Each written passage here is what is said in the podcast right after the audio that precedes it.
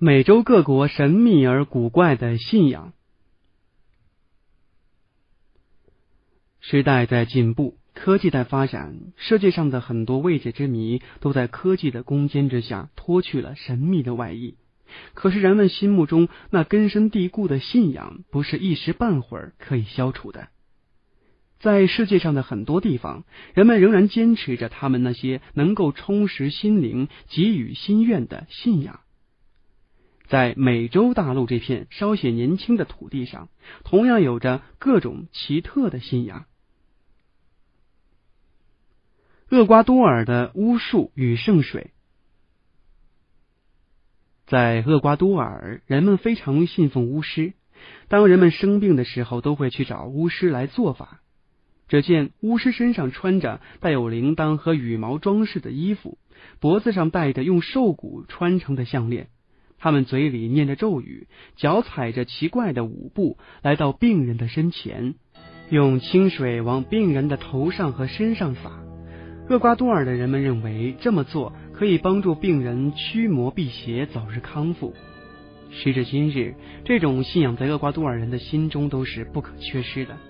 每当有重大比赛和庆祝仪式时，都要请出有名的大巫师来做法。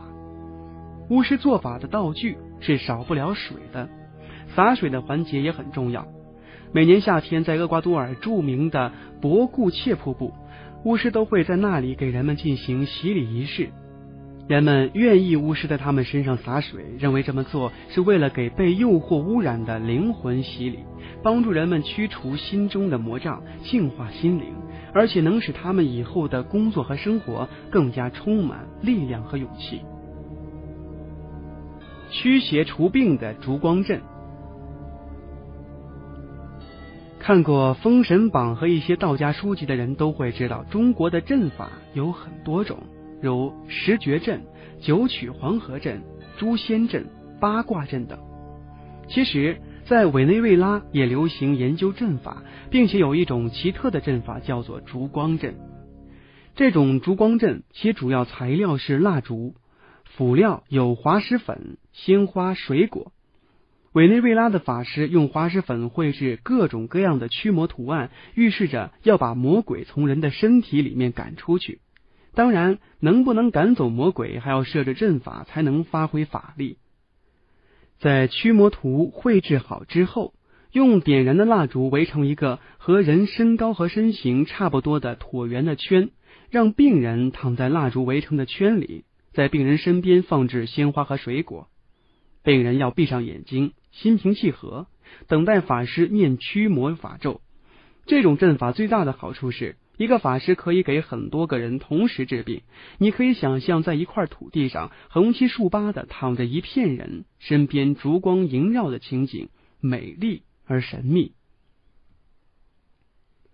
圣婴教徒用泥洗澡。圣婴教是墨西哥的一位神父创立的。据说这位神父生前具有通灵感应，帮助了一大批教徒驱除了疾病。他的通灵医术吸引了众多的人来信奉圣婴教。一九三八年，这位神父离世了，但是他的信徒们都没有背弃他。教徒们打算继续把圣婴教发扬光大。当时神父的坟墓建立在墨西哥东北部的一个小村子里，也就是神父出生的地方。每年在神父的生日和忌日时，全国各地的上万名信徒都来到他的坟墓前祭拜。每个人都会在坟墓附近的地上沐浴，他们不是用水来洗澡，而是把泥土抹在身上和脸上。他们认为神父生前神通广大，死后他坟墓周围的泥土也会具有神效。他们相信，用泥土来沐浴能体现他们和神父的亲密，这样就和神父拥有同样的泥土的气息。